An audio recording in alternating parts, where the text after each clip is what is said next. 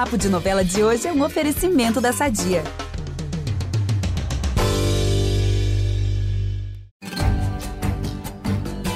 Salve, salve, minha nação pantaneira! Como foi o fim de semana? Bem, eu espero. Tenho certeza que deu para todo mundo descansar. Afinal, vocês têm que estar preparados para mais uma semana daquelas em Pantanal. Eu, Ícaro Martins, venho com mais uma rodada generosa de spoilers. O José Lucas está no impasse com ele mesmo. O primogênito de Zé Leôncio já entendeu que não quer voltar a ser peão. E sabe que é na política que quer seguir, apesar de não ser apoiado. É nessa hora que o conselho de uma velha amiga faz toda a diferença. Irma diz ao ex-affair que se na política ele quer estar, que ele siga o sonho dele. Mas o rapaz sabe que sem a ajuda do pai será difícil.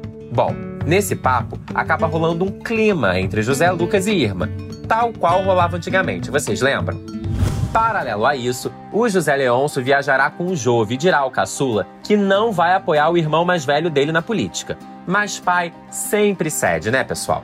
Aí não demora muito, o fazendeiro fala pro Zé Lucas que sim, vai apoiá-lo na empreitada. Mas acaba que uma possível comemoração se torna motivo para mais briga.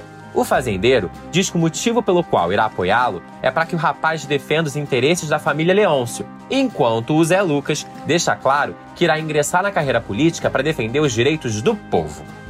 Enquanto isso, na comitiva dos peões, tudo estará dando certo. O grupo irá aprovar a comida do peão Calouro Zaqueu, e durante a viagem, o Tibério dará um conselho para Alcides que ele esqueça essa ideia de se vingar do Tenório. Mas o cabra é cabeça dura e dirá que já até teve um papo com o Cramulhão para pegar as instruções corretas de como dar cabo no rival.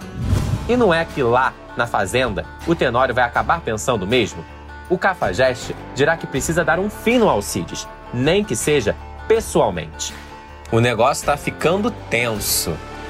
Por hoje eu fico aqui, mas a semana tá só começando. Enquanto isso, vocês podem conferir muito mais Pantanal no G-Show e no Globoplay. Amanhã eu tô de volta. Beijão!